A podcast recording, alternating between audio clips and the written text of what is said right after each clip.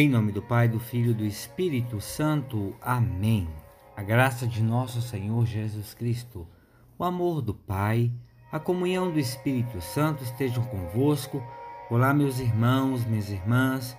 Espero que todos tenham tido uma semana que passou abençoada por Deus e desejo que a semana que vamos iniciar seja uma semana marcada de um diálogo profundo com o Senhor para que nesse diálogo profundo com nosso Criador nós possamos deixar as nossas desculpas e assumir aquilo que o Senhor nos pede como seus seguidores.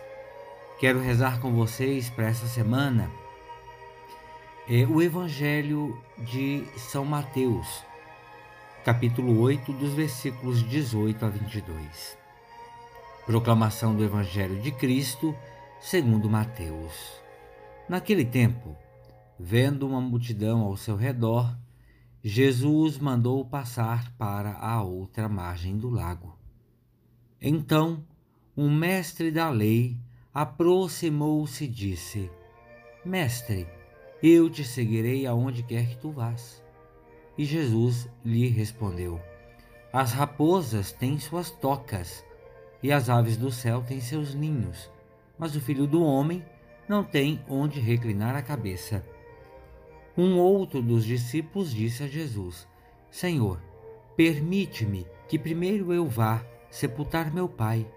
Mas Jesus lhe respondeu: Segue-me e deixa que os mortos sepultem os seus mortos. Palavra da salvação, glória a vós, Senhor. Meus irmãos e minhas irmãs, Nessa narrativa que escutamos, podemos, é, vejam bem, podemos julgar, ou a situação nos leva a julgar, que as palavras de Jesus proferidas nesse Evangelho foram palavras duras. Mas cada um de nós, vejam, sob a luz do Espírito Santo, precisamos transcender, ultrapassar o que pensamos, para que nós sintamos em nosso interior o significado das palavras de Jesus e dessa forma possamos viver de forma concreta o Evangelho de Jesus Cristo em nossa vida. Meus irmãos e minhas irmãs, dois importantes ensinamentos nós podemos retirar para o nosso crescimento dessa narrativa que ouvimos. Primeiro deles, veja, é: o filho do homem não tem onde deitar a cabeça. Seguir Jesus Cristo exige que tenhamos em nosso coração e mente que nós não seremos recompensados pelo seguimento de forma material ou financeira. O fato é de que nós trabalharemos para que pelo nosso trabalho, pelo suor do nosso trabalho, nós tenhamos o pão cotidiano. E o Senhor nos dá e nos dará as forças necessárias para que esse trabalho que nos oferece pão possa acontecer. É o Senhor que é a força. Seguir Jesus não nos torna mais ou menos pobres e despojados, uma vez que o testemunho deixado por Cristo nos dá a garantia de que a grande riqueza na pobreza e no despojamento está, veja, a verdadeira riqueza na pobreza e no, despoja, no despojamento está garantido por Deus. Seremos ricos quando nós olharmos para Deus e vermos que Deus é que nos garante, por seu amor, aquilo que nós precisamos. Pobreza e despojamento não são aqui umas, são categorias sociológicas, mas categorias que nos colocam em sintonia com o dom que Deus nos dá.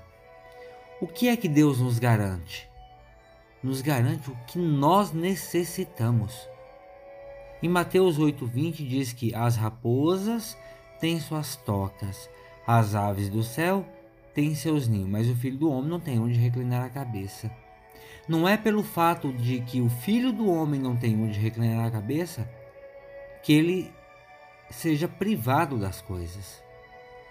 A imagem de pobreza e de despojamento nesse versículo quer dizer: eu que não tenho onde deitar a cabeça, estou trabalhando para o meu Pai e Ele me dará o que eu preciso. Quem quer seguir Jesus tem que ter um sentimento profundo de despojamento e de pobreza. Novamente, despojar-se ser pobre é deixar de lado essas garras materiais que nos prendem a coisas que nos afastam do verdadeiro Senhor que nos dá o que necessitamos. Meus irmãos e minhas irmãs, quando falamos de despojamento, não queremos dizer que é uma vida levada de desprovido, desprovido de alguma coisa, sem discernimento, sem sabedoria. De certa maneira, viver o despojamento é viver cada momento e tempo de cada vez e que esse tempo seja marcado por fartura ou dificuldades e sendo um tempo marcado por fartura ou dificuldades, temos sempre que ter em nosso coração que Deus, a todo tempo e em todas as circunstâncias, derrama sobre cada um de nós as suas bênçãos. E vejam que bênção não é posse. Bênção é graça que nos coloca e nos envia a servir os demais. O segundo ponto importante é que nós que queremos seguir a Cristo podemos oferecer muitas e variadas desculpas. Vejam, no Evangelho de hoje diz: Permite-me que primeiro eu vá sepultar meu pai. Vejam, não há dúvida que cada um de nós aplicamos desculpas para que não coloquemos a nossa mão no arado da missão e do serviço. Desculpas em não servir nos causa interiormente uma culpa. Culpa, pois sabemos que a desculpa que oferecemos é fuga. Fuga que desmascara cada um de nós a omissão, a omissão ao convite que o Senhor nos faz. Caríssimos amigos e amigas, seguir Jesus não nos dispensa de cuidar de ninguém. Seguir a Cristo é sempre crescer no ato de cuidar. Somos convidados a sermos discípulos de Cristo no que temos que fazer e não podemos. Vejam, tenhamos clareza disso.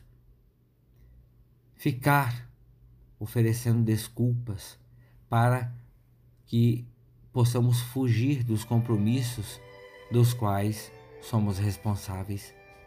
Temos que ter em afeto no coração que Jesus quer que nós cresçamos em compromisso, em responsabilidade, em escuta, em decisão e serviço verdadeiramente autênticos, regado para a dimensão do amor e do cuidado.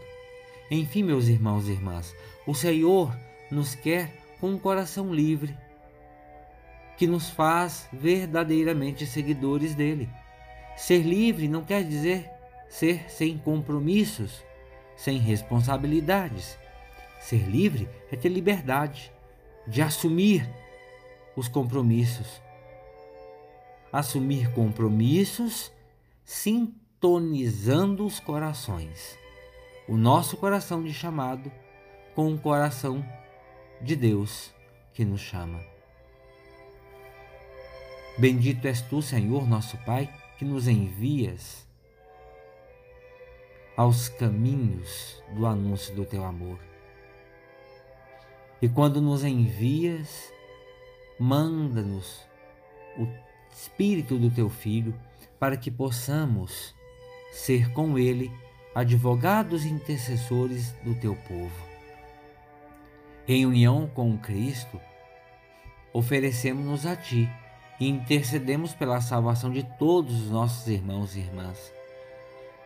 Infunde a tua misericórdia e a tua paz sobre os justos e os injustos, sobre os pobres e os infelizes, sobre os violentos e os que sofrem a perseguição. Escuta, ó Pai, a nossa súplica e perdoa as nossas culpas. Renova o nosso coração e acolhe-nos na tua presença. Faz de nós um sacrifício perene e agradável. Amém.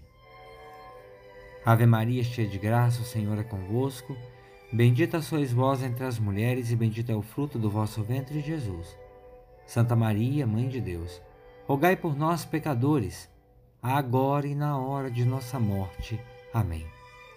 Pela intercessão da bem-aventurada Virgem Maria, do seu boníssimo esposo São José, desça sobre cada um de nós a bênção, a proteção e o livramento que vem de Deus, que é nosso Pai, deste Deus que é todo-poderoso, Deus Pai, Deus Filho e Deus Espírito Santo. Amém. Meus irmãos, minhas irmãs, tenham todos uma abençoada semana. Fiquem com Deus e força, ânimo e coragem, porque o Senhor está conosco e o Senhor nos dá a sua graça.